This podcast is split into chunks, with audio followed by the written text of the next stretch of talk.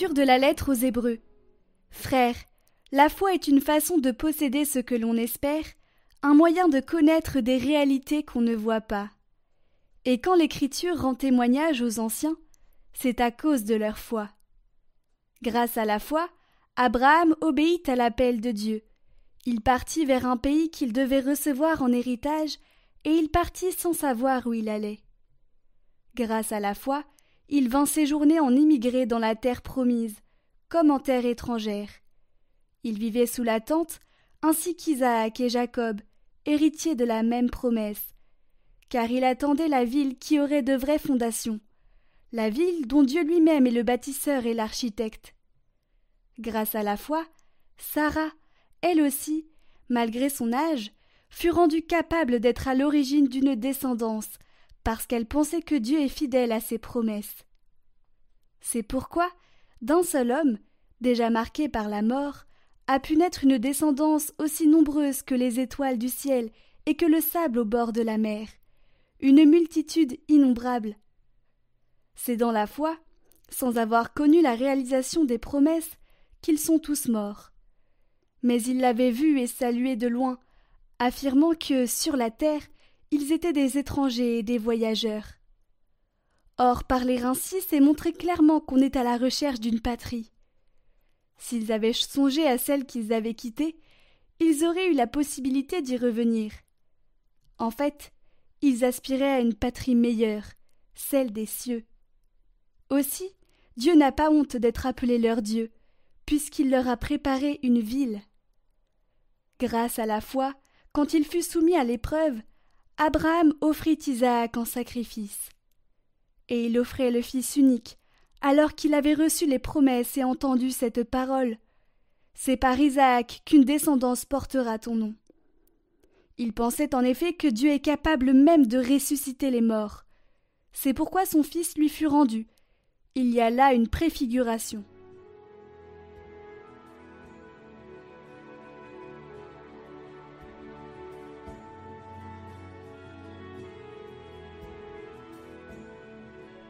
Béni soit le Seigneur, le Dieu d'Israël, car il a visité son peuple.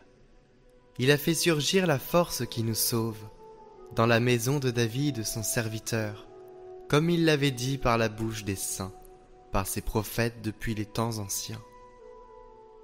Salut qui nous arrache à l'ennemi, à la main de tous nos oppresseurs.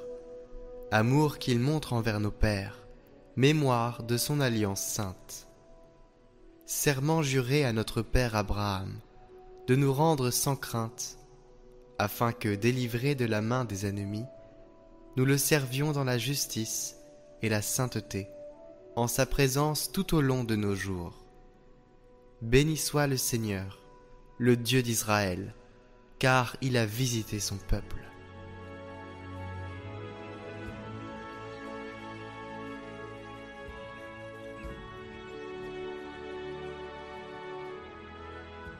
Évangile de Jésus-Christ selon saint Marc. Ce jour-là, le soir venu, Jésus dit à ses disciples Passons sur l'autre rive.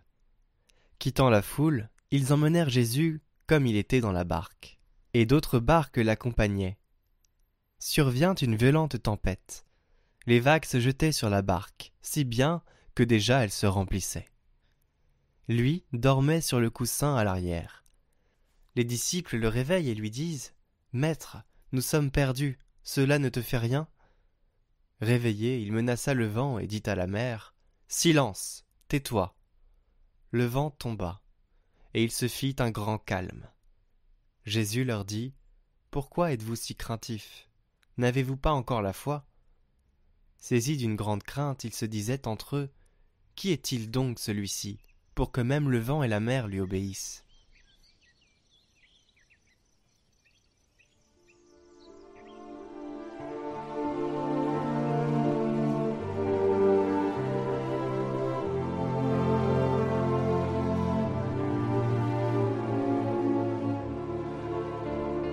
Pourquoi avez-vous peur?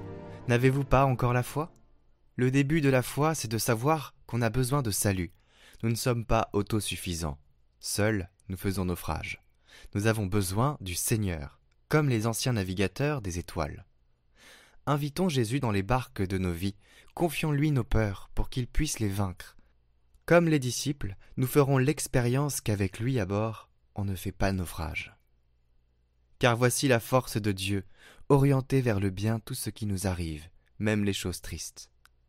Le Seigneur se réveille pour réveiller et raviver notre foi pascale. Nous avons une encre, par sa croix, nous avons été sauvés.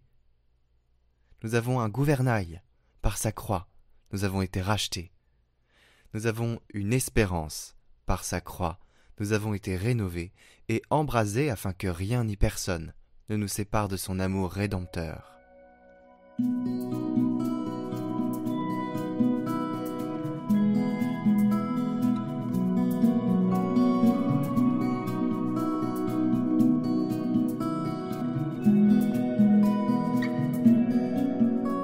grand large, tu m'entraînes, ta présence a dissipé ma nuit. Je te loue, mon roc et ma force. Oh mon Dieu, le rempart de ma vie. Au grand large, tu m'entraînes. Devant toi, la ténèbre n'est plus. Je te loue, mon roc et ma force. Oh mon Dieu, mon chemin, mon salut. Au grand large, tu m'entraînes. Ta présence a dissipé ma nuit. Je te loue, mon roc et ma force. Oh mon Dieu, le rempart de ma vie. Au grand large, tu m'entraînes. Devant toi, la ténèbre n'est plus. Je te loue, mon roc et ma force. Oh mon Dieu, mon chemin, mon salut. Toi, mon rocher, ma forteresse, es celui en qui je m'appuie. Tu m'as sauvé des filets des ténèbres et de la mort, tu m'as délivré.